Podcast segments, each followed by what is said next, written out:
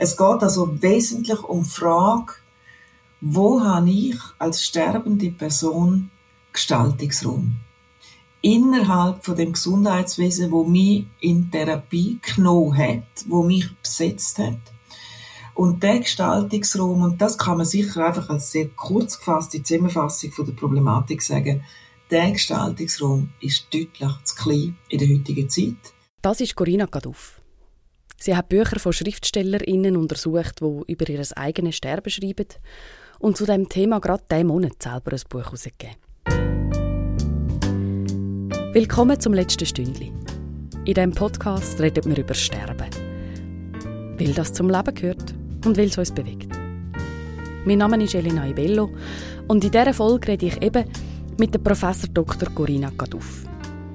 Sie ist Literatur- und Kulturwissenschaftlerin und Vizerektorin Forschung an der Berner Fachhochschule. Schon seit vielen Jahren befasst sie sich in ihrer Arbeit mit Sterben und Tod. Mit der Frage, wie diese Themen in der Literatur und im öffentlichen Diskurs besprochen und behandelt werden. Als Literaturwissenschaftlerin interessiert sie sich natürlich besonders für Bücher, für literarische Texte über Sterben. Und sie sagt, seit ein paar Jahren habe sich ein neues Genre gebildet. Genre von der Sterbeliteratur.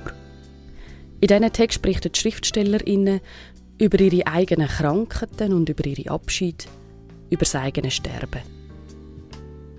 Diese Stimmen von sterbenden Menschen, die so gut, so offen, so ausführlich über ihr eigenes Sterben schreiben, hat Corinna Kaduff jetzt zu noch mehr Sichtbarkeit verholfen. Sie hat ein Buch herausgegeben mit dem Titel Ein letztes Buch. Autorinnen und Autoren schreiben über ihr Sterben. Es ist vor kurzem im Verlag Rüffer und Rupp bei der Reihe Rüffer und Rupp Cares erschienen und ich hatte das Vergnügen, das Buch vorab zu lesen und kann an dieser Stelle schon mal sagen, leset es auch. Es ist ein Buch, das wunderbar zusammenfasst, was sich die sterbenden AutorInnen von uns als Gesellschaft und dem Gesundheitswesen wünschen. Wo zusammenfasst, was es braucht und auch deutlich zeigt, einfach. Einfach ist es am Schluss nie. Weil Corinna Kaduff im Moment logischerweise sehr viel beschäftigt ist, haben wir das Gespräch online aufgenommen. Für mich ist es trotzdem ein grandioses Gespräch gewesen, eine tolle Begegnung. Natürlich, weil ich viel erfahren, viel gelernt habe und natürlich auch, weil mich das Schreiben über Sterben ganz besonders interessiert.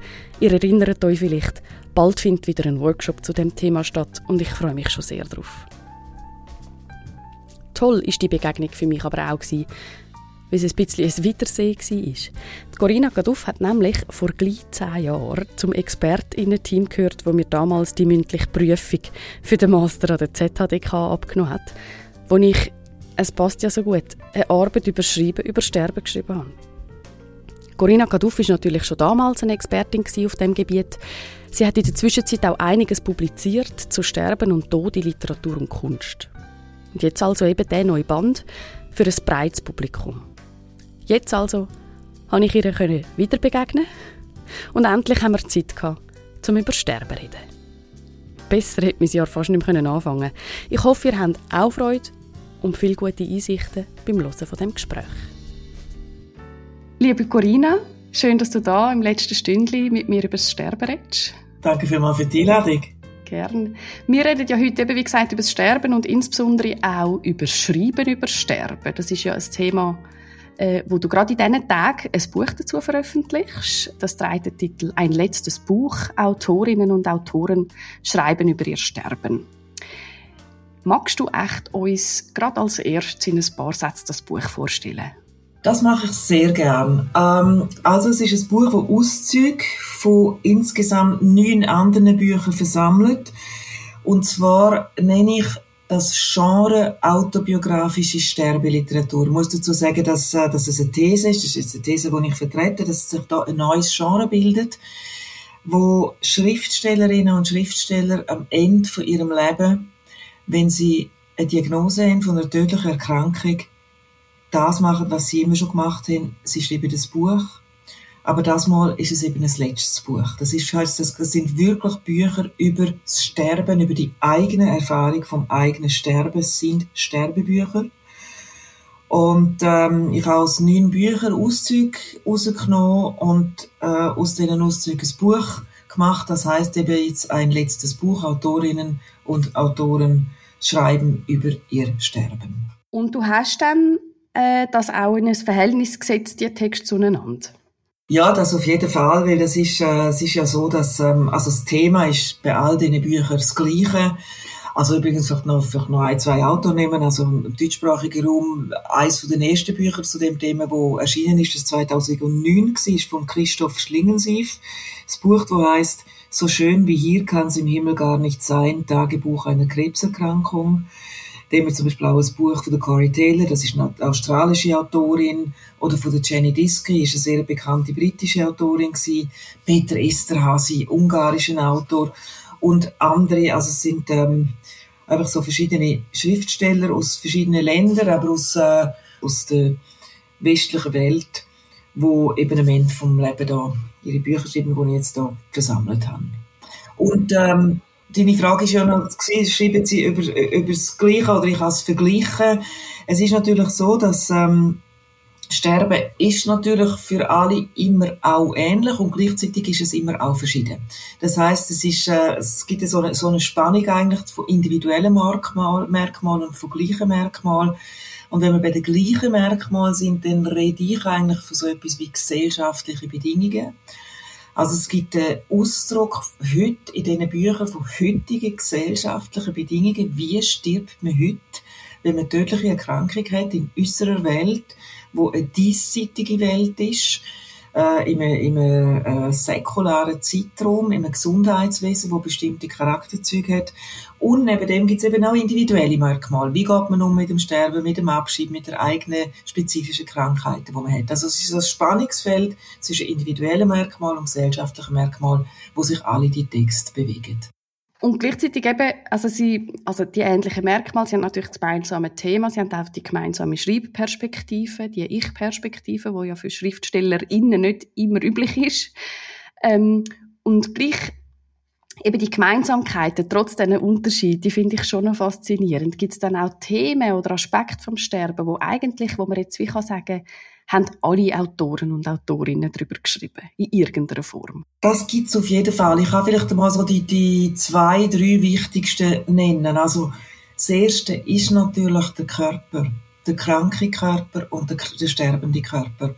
Also, ist so das Protokollieren, das Notizen machen, wie es dem Körper geht, wie der Verlauf ist, wo man weh hat, wie die Schmerzen sich entwickeln. Ähm, es gibt sehr viele, teilweise auch sehr detaillierte Beschreibungen über, über was das mit einem macht, dass man Schmerzen hat, dass man muss erbrechen, dass man wieder weh hat am Arm, weil die Venen verstochen sind, dass man Geschwüre hat dort und da und wie es auch aussieht, dass es anfängt stinken aus den Geschwüren raus. Also wir sind sehr nah beim Körper dran und das ist natürlich klar und das ist auch es ist natürlich sehr interessant auch zu lesen, auch im Vorausschau, dass man denkt, ja, irgendwann sind jetzt vielleicht andere Personen, die sterben, aber natürlich hat es etwas zu tun mit, mit Empathie mit sich selber. Irgendwann werden auch wir sterben.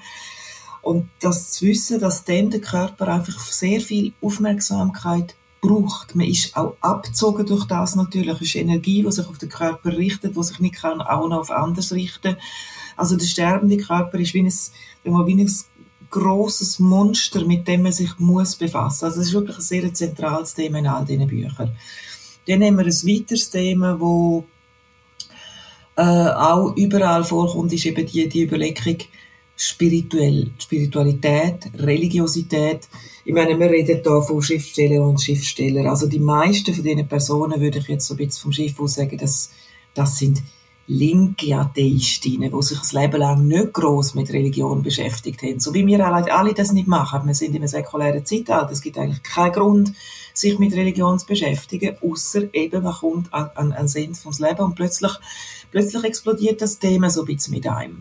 Und dann hat man natürlich nicht so viel Zeit. Und das ist doch auch etwas, was ein bisschen betrüblich ist zu lesen, dass man dann auf die letzte Strecke versucht, sich spirituell irgendwo zu positionieren, noch irgendwelche neue Überlegungen haben, irgendwo natürlich auch einen Halt zu finden und eine Stabilität zu finden. Und gleichzeitig merkt man, wenn man die Bücher liest, es ist wie zu kurz, die Zeitdauer ist zu kurz, man kann das nicht so ganz am Schluss auf die Schnelle machen. und hätte vielleicht können früher anfangen, aber es gibt ja dann gleich eigentlich jetzt keinen Grund mit im Leben, sich mit Spiritualität zu befassen, wenn man das eigentlich, wenn einem das nicht interessiert, wenn man eigentlich keine Notwendigkeit sieht. Also da gibt es schon so eine Spannung in all diesen Büchern, wie man am Schluss zurechtkommt mit dem Spirituellen. Und dann etwas Drittes, was ich da noch nennen will, wo sehr wichtig ist aus meiner Sicht, für mich persönlich vielleicht sogar fast das Wichtigste, ist die Auseinandersetzung mit dem Gesundheitswesen. Ich meine, wir müssen sehen, dass, dass äh, Personen sind, sterbende Autorinnen und Autoren, die lang Patientinnen sind und Patienten. Also wenn man Diagnose hat, gut, natürlich ist es unterschiedlich, man kann es nicht sagen. Geht, vielleicht geht es ein paar Monate, aber es gibt viele Fälle, wo es ein Jahr, zwei geht oder auch drei Jahre oder auch vier Jahre. Und man ist eigentlich dauerhaft Patientin. Es gibt immer wieder neue Therapien. Man probiert wieder das aus, man hat wieder das. Man muss sich über Medikamente verständigen, mit Ärzten, mit der Pflegeschaft. Man geht vielleicht zwischendrin wieder ist man im Spital, in einer Palliativcare-Abteilung. Dann ist man wieder daheim. Man hat Dutzende Gespräche mit Pflegefachkräften, mit Ärztinnen und Ärzten. Aber natürlich auch mit mit dem sozialen Umfeld, auch über das Kranksein, über Therapie. Soll ich noch etwas machen? Soll ich eher das machen oder soll ich das nicht machen? Habe ich das richtig verstanden? Was genau habe ich? Man macht sich schlau, man geht googeln, man wird eine Expertin. Also was, was ich will sagen mit dem, über die lange Zeit, die Sterbenden selber sind Expertinnen. Über das lange Patientensein werden sie Expertinnen und Experten fürs Sterben Sie befassen sich mit dem Gesundheitswesen, sie sehen die Schwächen von dem Gesundheitswesen, sie sehen Charakterzüge, die wir haben in der jetzigen Zeit, wo wir zwar alle auch irgendwie kennen, aber da wir noch nicht so ganz lange, langjährige Patientinnen sind, dann doch auch wieder nicht. Also da kommt etwas zum Zug in dieser Sterbeliteratur, Informationen über das Gesundheitswesen, die ich finde, die sind schon auch sehr zentral und die sind eigentlich in jedem von dem Buch vorhanden. Also das heißt, wir können aus dieser Sterbeliteratur äh, auch etwas lernen für uns als Gesellschaft ähm, und explizit jetzt über das Gesundheitswesen. Kannst du das noch ein bisschen konkretisieren? Was, was ist es, wo du findest, dass müssen wir jetzt eigentlich, wenn man sich die Sterbebücher anschaut und die O-Töne von diesen Sterbenden, wie du auch schon gesagt hast, ernst nimmt, was müssen wir daraus herausziehen? Was muss sich verbessern? Also es gibt eine eine super interessante Passage beim Christoph Schlingensief über das, in dem Buch, das er 2009 geschrieben hat, anlässlich von seiner eigenen Krebserkrankung. Es ist so Passagen über, wie das Gesundheitswesen mit Patientinnen umgeht. Und es ist eine sehr laute Passage, eine sehr kritische Passage, wo er sagt, das Gesundheitswesen macht die kranken Personen zu statischen Personen, zu passiven Personen, zu Personen, die einfach Behandlungen über sich ergehen lassen, die aber zu wenig Einflussmöglichkeiten haben. Zu Personen auch, wo man nicht fragt. Man fragt sie nicht nach ihren Ängsten, man fragt sie nicht nach ihren Wünschen, man fragt sie eigentlich überhaupt nicht, sondern man sagt einfach, sie haben das und das und wir machen die und die Therapie mit ihnen. Es geht also wesentlich um die Frage, wo habe ich als sterbende Person Gestaltungsraum? Innerhalb von dem Gesundheitswesen, wo mich in Therapie genommen hat, wo mich besetzt hat. Und der Gestaltungsraum, und das kann man sicher einfach als sehr kurz gefasste Zusammenfassung von der Problematik sagen, der Gestaltungsraum ist deutlich zu klein in der heutigen Zeit. Wir haben eine Hochleistungsmedizin, die für alles noch Therapie hat, Medizin gestaltet. Medizin, das Gesundheitswesen übernimmt die Gestaltung. Es gibt immer noch etwas im Angebot, immer noch etwas, was man aus der Schublade zieht, immer noch etwas, wo man als Patient, als Patientin wieder anlegt, über sich ergehen lässt. Also das ist eigentlich eine der zentralen Fragen und eben, wo der Schlingensief so, so schön kritisiert hat, schon vor, das sind jetzt 2009, also vor 13, 14 Jahren, und da hat sich eigentlich wenig daran geändert, wie kann ich das Sterben besser gestalten. Es hängt das natürlich auch jetzt davon ab, wo bin ich? Also bin ich daheim? Habe ich ein gutes soziales Umfeld, wo das kann mit mir gestalten? Bin ich im Spital?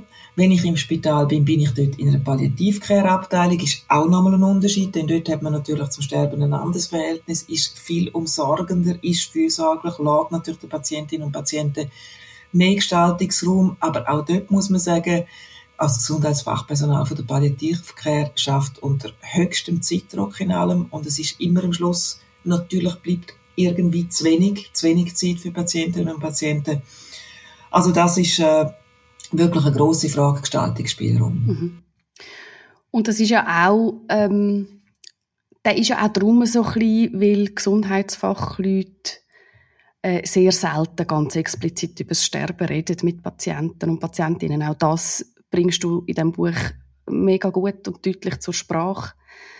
Also das heißt, man müsste vor allem mit dem Setting wirklich auch mehr über das Sterben reden.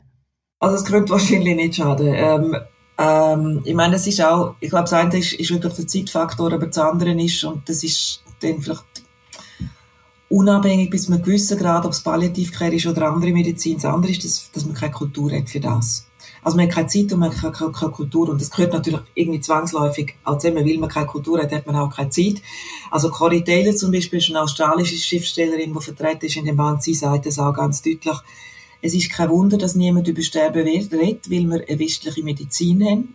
Und die Medizin ist aufs Leben ausgerichtet und nicht aufs Sterben. Die Medizin will sich gerne mit dem Sterben befassen, sondern die Medizin hat absolut im zentralen Fokus, wie kann man das Leben erhalten. Und darum ist sie gerne in der Lage, Kommunikationsangebot über Sterben zu machen. Und ich bin sicher, es gibt heute Schulungen in medizinischer Ausbildung über Kommunikation, auch wie, wie man kann über, über Sterben reden, aber tatsächlich wirklich Angebot über Sterben, auch in der Palliativcare, über Sterben zu reden, die sind sehr minim, denn man redet eben über Behandlungen.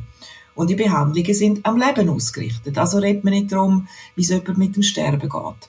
Und dann ist das noch weitgehend den einzelnen Patientinnen und Patienten überlassen, wie sie das machen wenn sie über Sterben reden. Also machen sie das in ihrem sozialen Umfeld. Haben sie dort Leute, wo sie das gut machen können? Sind sie aber vielleicht auch Patienten und Patienten, die auf eine Art wollen darüber reden, aber auf eine Art auch wieder nicht, weil es eben auch schwierig ist. Oder? Es ist nicht einfach so, dass alle Patientinnen und Patienten wollen über Sterben reden. Dort fängt es ja auch schon an. Dort ist ja die Kultur eigentlich auch schon gegeben. Dort ist vielleicht vielfach, vielfach in dieser Kultur, wo wir sind, ist es einfach einfacher, nicht darüber zu reden weil man nicht weiß, wie es geht, mit wem man darüber reden kann. Und dann ist es, natürlich gibt es auch so ein bisschen etwas ich sage dem mal outsourced. Es, hat, es gibt so etwas wie Seelsorge, seelsorgerischere Praktiken, auch in der Palliativ- oder gerade in der Palliativcare. Es sind dann andere Leute, die für Sterben zuständig sind, für, für über Sterben reden. Die kann man dann einladen.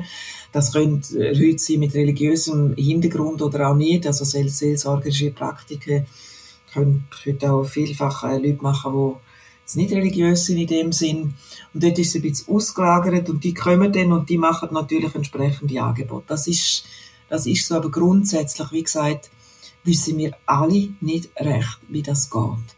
Und ich glaube, ganze Gesellschaft, eine ganze Kultur ist jetzt dran, das zu lernen und das könnte noch längere Zeit gehen, bis man da jetzt etwas kann professionalisieren kann. Ich aus meiner Perspektive finde es schon auch noch wichtig, um auch das äh, mit Ihnen beziehen, wo du jetzt am Schluss gesagt hast, dass es schon äh, nicht nur ausschließlich an den Gesundheitsfachleuten liegt, sondern durchaus auch an uns, an uns allen, dass wir eben wie nicht richtig wissen, wie sollen wir dann darüber reden. Und aus der Sicht jetzt von, von jemandem, der in der Palliativcare arbeitet, ist es ja manchmal auch nicht ganz einfach, ähm, das Sterben selber anzusprechen, weil man muss ja wie ein, ein Feingefühl entwickeln, ja, kann ich jetzt mit der Person über Sterben reden oder ähm, tritt ich ihr vielleicht zu nahe?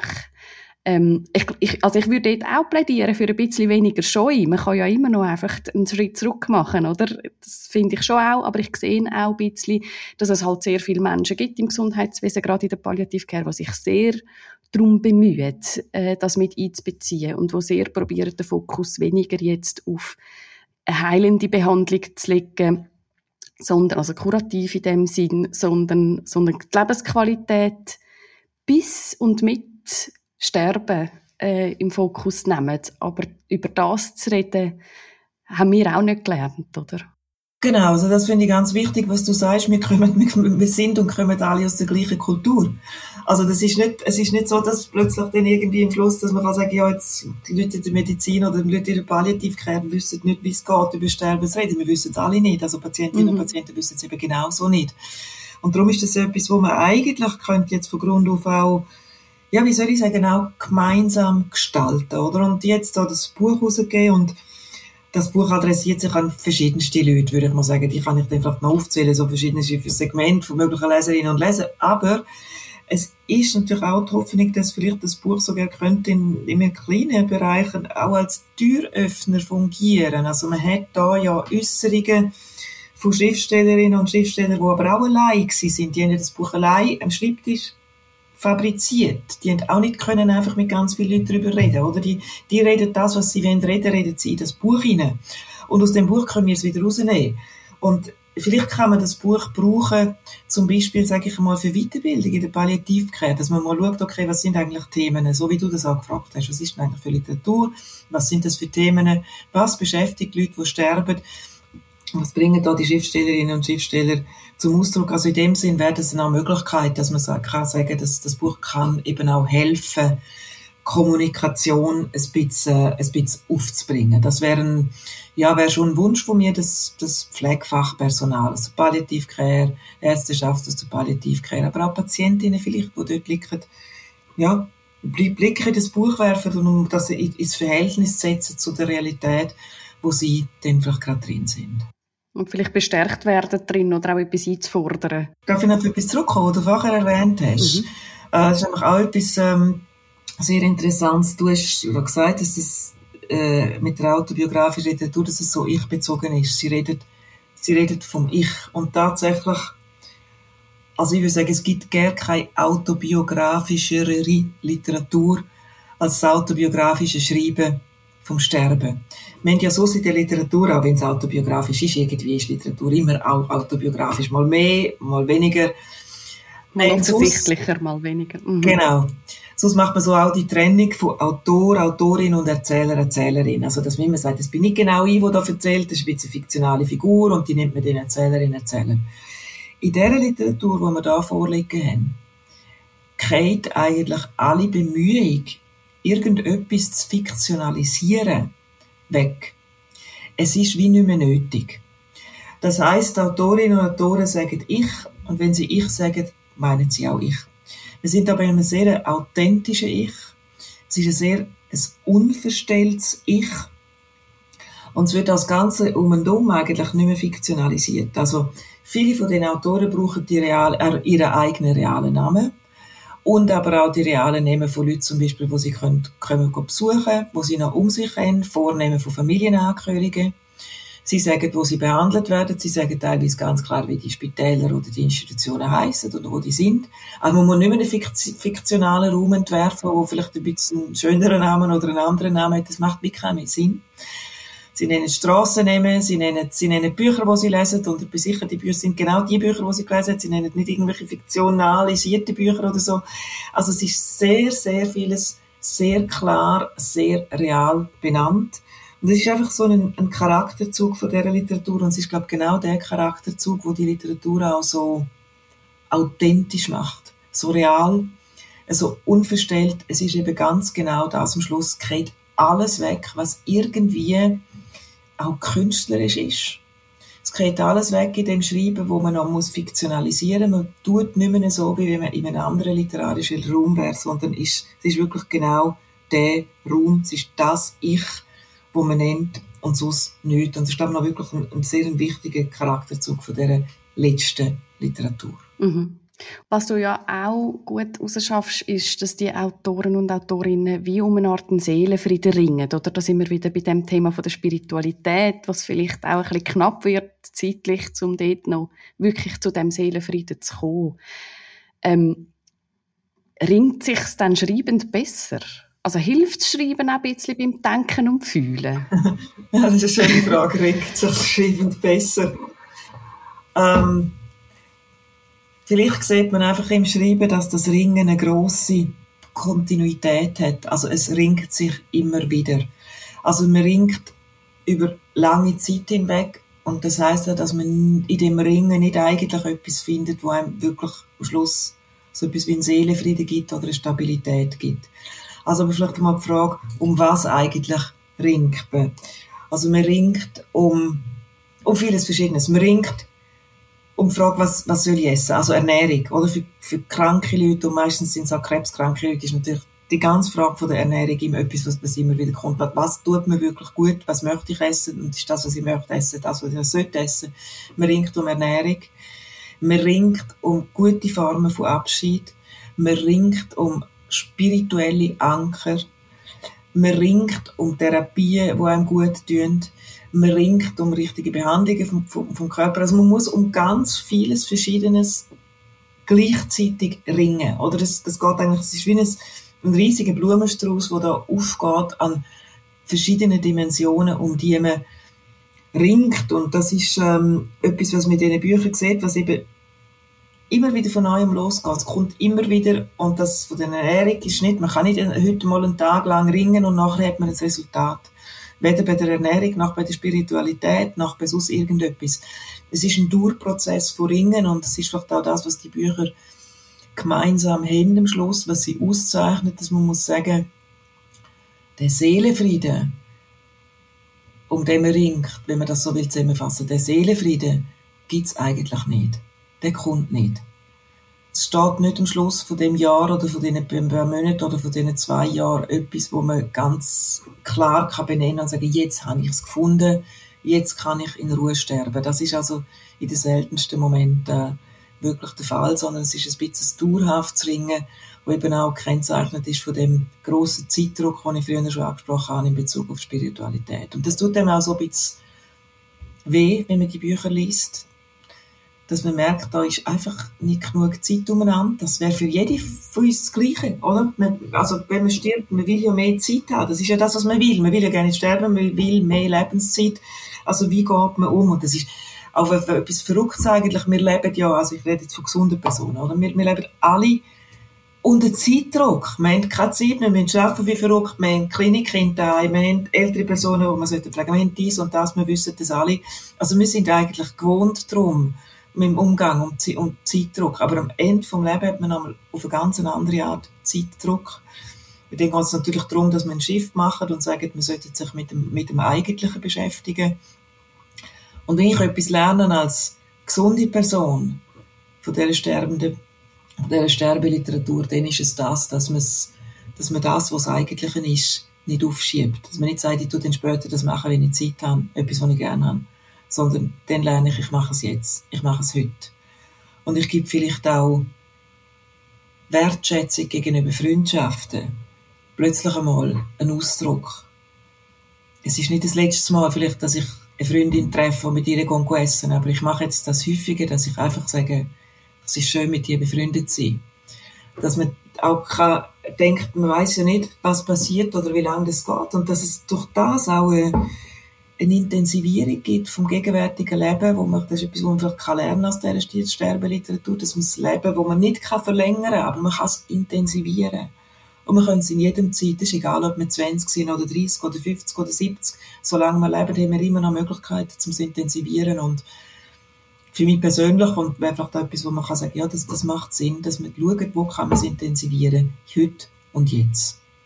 In den Sachen, die einem wichtig sind und am Schluss, am Schluss reden wir da wahrscheinlich zu grossen Teilen von sozialen Situationen, von Menschen, Wertschätzung gegenüber den Menschen, die unser Leben auch zum lebenswerten Leben machen. Mhm. Und was ja auch sehr gut in deinem Band jetzt rauskommt, ist wirklich so das, ähm, das Thema vom Alleinsein im, im Sterben eigentlich. Oder das kommt ja auch immer wieder vor, das Gefühl von und jetzt bin ich wirklich allein, weil ich eine Art wie abgeschottet bin. Das ist ein ganz wichtiger Punkt, ist äh, die Isolation. Das Alleinsein, das Alleingelassen werden, das Gefühl von Alleingelassen werden. Eigentlich, die Gesellschaft lässt mich allein. Ich bin jetzt da und die Gesellschaft hilft mir nicht mehr. Man ist allein, man ist isoliert. Es geht natürlich viel auch tatsächlich um, um Vereinsamung. Ähm, das hat man auch, wenn man, wenn man vielleicht jetzt nicht gerade am Sterben ist, sonst krank ist, also wo man auch merkt, oder, jetzt, jetzt ist man allein und hat eine ganz schwierige Situation und muss schauen, dass man irgendwie dazu zurechtkommt. Und das ist vielleicht auch Ausdruck von dem ist auch der ganze, sag mal, die, die Aufforderung von der Gesellschaft, Papier gut in Ordnung zu bringen. Das heisst, mach doch bitte einen Vorsorgeauftrag, mach doch bitte Patientinnenverfügung, mach doch bitte äh, ein Testament, mach doch bitte alles, damit, damit wir andere nachher Klarheit haben, oder? Und der, der gesellschaftliche Aufruf ist eigentlich etwas für, für die anderen. Nicht die nachher wissen, was sie zu tun haben und was sie nicht zu tun haben. Aber das hilft nicht unbedingt den Leuten, es hilft ihnen vielleicht, den sterbenden Personen, dass sie das machen, dass sie denken, ich kann nachher die anderen entlasten. Das kann ja helfen. Aber es ist noch keine Form von eigentlich Community-Bildung oder es ist eben keine, keine eigentliche Unterstützung im eigenen Sterben, wo man dann tatsächlich allein ist und wo es eben da sind wir bei dem gleichen Thema, wo es eben hilfreich wäre, man hätte vielleicht so eine Community. Ich meine, denkt, denkt mal an die Palliativcare-Abteilungen. Das sind Palliativcare-Abteilungen, das sind kleinere oder größere, sagen wir, wir haben eine Abteilung vielleicht mit einem Dutzend Räumen. Aber die Zimmer, die Zimmertüren sind immer zu. Oder wir haben Wände dazwischen. Die lernen sich vielleicht gerne kennen. Also, die, die, Institutionen sind nicht so ausgerichtet, dass sie die Leute miteinander ins Gespräch bringen. Die Institutionen sind ausgerichtet auf auf das Gesundheitsfachpersonal, wo Sitzungsräume hat, die sind miteinander und die reden dort über die Einzelpatienten und tun ein Patient nach dem anderen durchbesprechen und schauen, was wäre die beste Behandlungsmethode. Aber es braucht, glaube ich, einfach viel mehr Angebot, dass die Patientinnen und Patienten auch innerhalb von der, vom Gesundheitswesen, also in den Spitälern und so weiter, wenn sie das wollen, Zugang zueinander könnten finden, zu dieser Form von Vereinsamung, wo in diesen Zimmern eins neben dem anderen stattfindet, um diesen Fahrern ein bisschen etwas entgegensetzen Darf ich noch etwas einwenden zu dem Thema mit dem Papier? Zu dieser Aufforderung, oder eben, wo natürlich ganz fest den Charakter hat von, mach's bitte uns zurückbleibend so, so leicht wie möglich, weil es einfach, ja, es ist mühsam, so zum es ein bisschen salopp zusammenfassen. Ähm, und gleichzeitig frage ich mich schon, kann das nicht auch, wir haben es vorher davon gehabt, dass wir mehr müssen können über Sterben reden sowohl mit Ärzten und Ärztinnen und anderen Gesundheitsfachleuten als auch im Privaten. Könnte das nicht auch eine Art Einstieg sein, eine Hilfe? Man kommt ja eigentlich, wenn man es richtig machen mit diesen Papier, kommt man ja nicht darum herum, die Sachen, die man dort festhaltet, auch zu besprechen. Mit seinen Nächsten, aber durchaus auch mit behandelnden Gesundheitsfachleuten. Ist es, könnte man es nicht auch den Nutzen dort sehen noch drin? Das ist ganz richtig. Das ist ganz ein guter Ivan. Das ist, das ist richtig. Also, was du ja jetzt sagst, ist, oder, jetzt haben wir da das Buch, das ich rausgegeben und vorher habe ich gesagt, das Buch kann auch ein Türöffner sein, und das jetzt sagst du genau. Also, eigentlich kann auch die, kann der ganze Papierkram auch ein Türöffner sein. Das ist richtig. Das ist schon richtig. Das stimmt. Und, ähm, ähm, also es ist, wie du sagst, oder, oder ein persönliches Beispiel von meiner Seite, ja auch Eltern mit Patientenverfügungen und die sind natürlich auch auf mich und meine Geschwister zugekommen und, und, und gewisse Sachen haben wir tatsächlich auch müssen unterschreiben und dann sitzt man am Tisch und redet darüber, oder? Wie ist denn das? Ja, was wollen denn genau und warum wollen das? Allerdings macht sie das auch zu einem Zeitpunkt, wo sie nicht nicht äh, im Sterben begriffen sind. Und das kann natürlich wirklich helfen, wenn man im Sterben begriffen ist, gerade auch das Testament oder so, wo man etwas bespricht mit den einzelnen Personen, ob das gut ist, das ist richtig. Und trotzdem, also es ist etwas, sagen wir, es ist etwas Ambivalenz. Vielleicht können wir uns auf das einigen, ja. oder? Der ganze es ist, es ist etwas Ambivalenz. Einerseits kann es helfen und andererseits ist es eben auch tatsächlich eine Entlastung für, für die Nachwelt, sage ich mal, für, für die Hinterlassenschaft, für, für Freunde oder auch mit der, mit der digitalen Hinterlassenschaft, wo wir ja heute auch aufgerufen sind, die ähm, gut zu bewältigen, wenn wir, solange wir noch am Leben sind. Also es ist etwas Ambivalenz, ja, glaube kann man vielleicht einfach so und so zusammenfassen. Dass es beide Seiten hat und im, im besseren Fall natürlich wird die Seite bedient, die du jetzt äh, zu Recht angesprochen hast, nämlich, dass es auch kann ein Türöffner sein für Gespräche, für Kommunikation. Ja. Noch zu dem Thema vom abgeschottet und alleine sein. Ich finde, ähm, es gibt auch viel zu lernen in deinem Band über das Thema Ratschläge und Reaktionen vom sozialen Umfeld für Menschen, die äh, chronische, ähm, lebenslimitierende Krankheit haben. Gerade so am Text von Ruth Schweiker zeigt sich ja dort ein bisschen, dass so gut gemeinte Ratschläge aus dem Umfeld auch können verletzend wirken und ausschliessend vor allem, oder?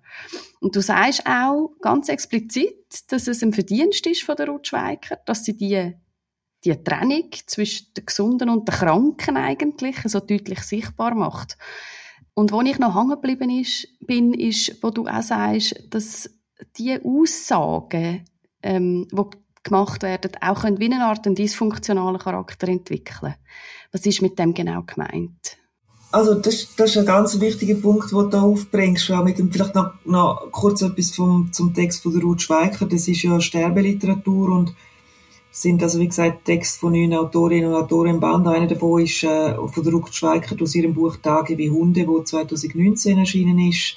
Äh, Ruth Schweiker ist erkrankt an einer schweren Brustkrebserkrankung und hat das Buch über das geschrieben und ähm, Ruth Schweiker ist äh, hat die Krankheit also durchgestanden und ist am Leben, also es ist nicht zwingend notwendig, wenn man von Sterbeliteratur redet, dass die Autorinnen und Autoren tatsächlich auch gestorben sind, aber es ist eine Literatur, die eigentlich das hat, dass, dass man sich überlegt, dass man ausscheidet aus dem Leben, dass das Themen ist, dass man äh, Normalität verlässt. Ich glaube, das ist und, und dass man nicht weiß, natürlich niemand weiß, oder? Man weiß nicht und, und äh, wie lang wie lange man gesund ist ob man wirklich muss sterben, wie lange man noch Zeit hat. Also das einfach noch zum Text von der Ruth Schweiker in dem Band.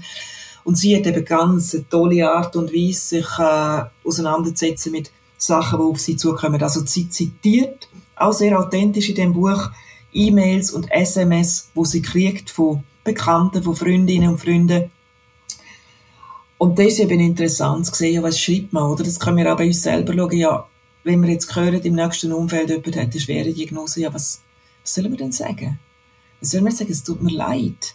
Was sollen wir jetzt sagen? Ja, kommst auf mich zu, wenn du etwas brauchst? Was sollen wir sagen? Und es ist etwas, auch so ein, so ein, also sie ist eine von den wenigen, die das ganz explizit zum Thema macht. Ich finde das wirklich ganz, ganz notwendig und sehr ein, sehr ein interessanter Text auch durch das. Und wo man auch sieht, dass man eigentlich auch da, so wie man über Sterben Kommunikation wenig zur Verfügung haben, dass wir auch schon da wenig zur Verfügung haben. Wie rede ich überhaupt mit Leuten, die am Sterben sind?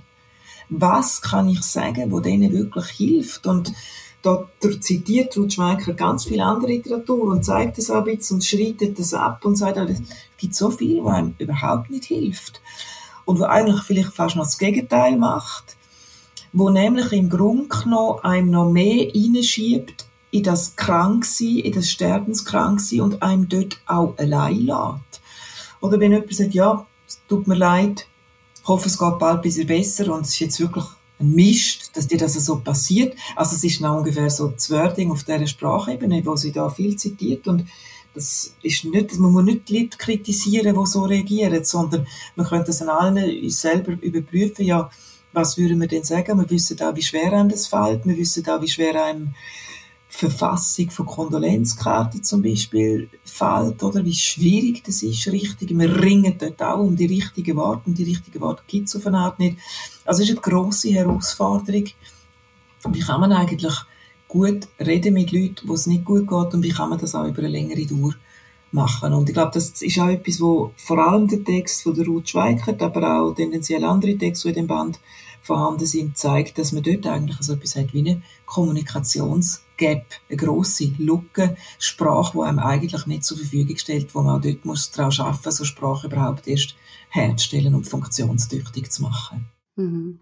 Dass man wie muss etwas verbinden, etwas Verbindendes finden zwischen der Welt, so gesagt, ähm, von der Gesunden und von der Kranken in dem Sinn, oder dass, oder dass man genau. eben das genau. auflöst, eine Art.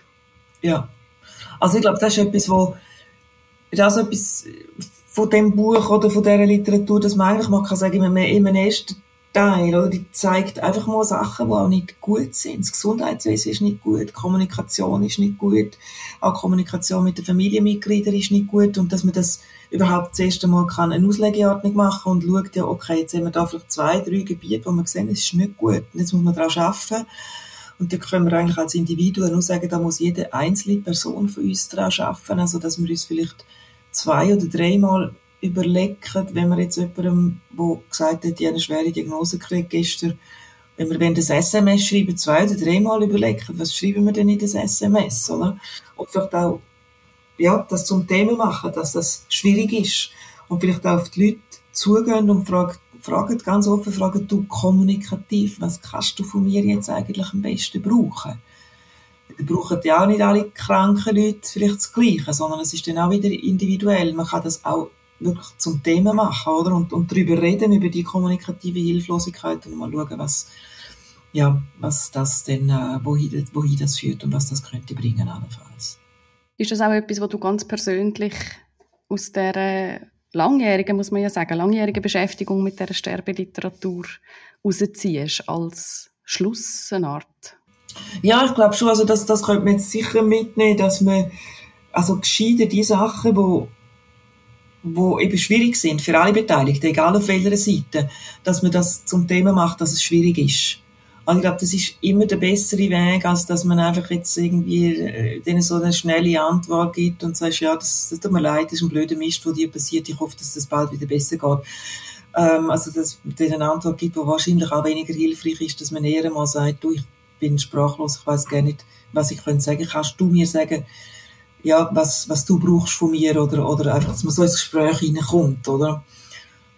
Also das ist, also es ist wirklich, die letzten Schlüsse kann man fast nicht ziehen, oder? Es gibt keine letzten Schlüsse, keine, keine letzte Erkenntnis, weder durch die Bücher über Sterben, über Tod, es gibt wahrscheinlich sowieso überhaupt keine letzte Erkenntnis gibt natürlich, aber man kann schauen, wo bin ich als Person, was kann ich beitragen, was ist mein Umfeld, was kann ich beitragen. Ich glaube, das ist etwas, wo man wirklich sehr individuell auch kann beantworten.